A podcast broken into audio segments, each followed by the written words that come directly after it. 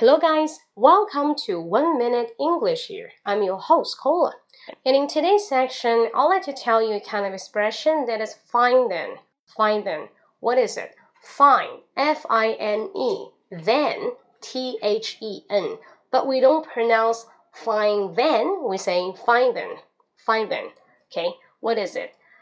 举个例子啊，什么叫 fine then？now, your boyfriend just say, I have no feeling on you, so let's take a rest. Let's take a rest 表示什么？我们休息一会儿啊，我们分手吧，好吗？Let's take a rest. And he just say, all right, fine then. 好吧，那就这样吧，fine then. But verbally 语气上的 verbally 啊，就你说话上，you agree with it，你同意了。But it's not your willing. You're not so happy with it. 你不是很开心，这不是你的意愿。So just say verbally you say yes, but in your deep heart you say no。那表面上你说是对的，你说是同意对方的，那其实你心里面是拒绝的。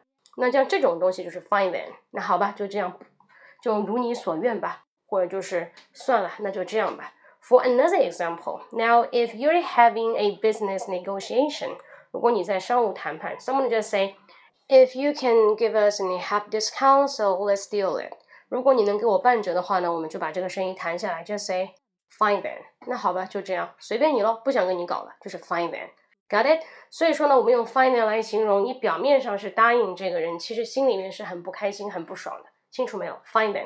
好了，那顺便提一下，今天周四晚上八点，我在千聊平台呢有我的新书发布会啊，题目是我是如何用英语思维来写《父与子》这本书的。所以说，大家可以进我的直播间观看啊，入场券是免费的。那怎么样去进入呢？大家可以搜我的微信公众号“英语口语风暴”，英语口语风暴，按一个六即可进入我的直播间，找到我明天的分享，好吗？我会在直播间等着各位。See you tomorrow. 拜拜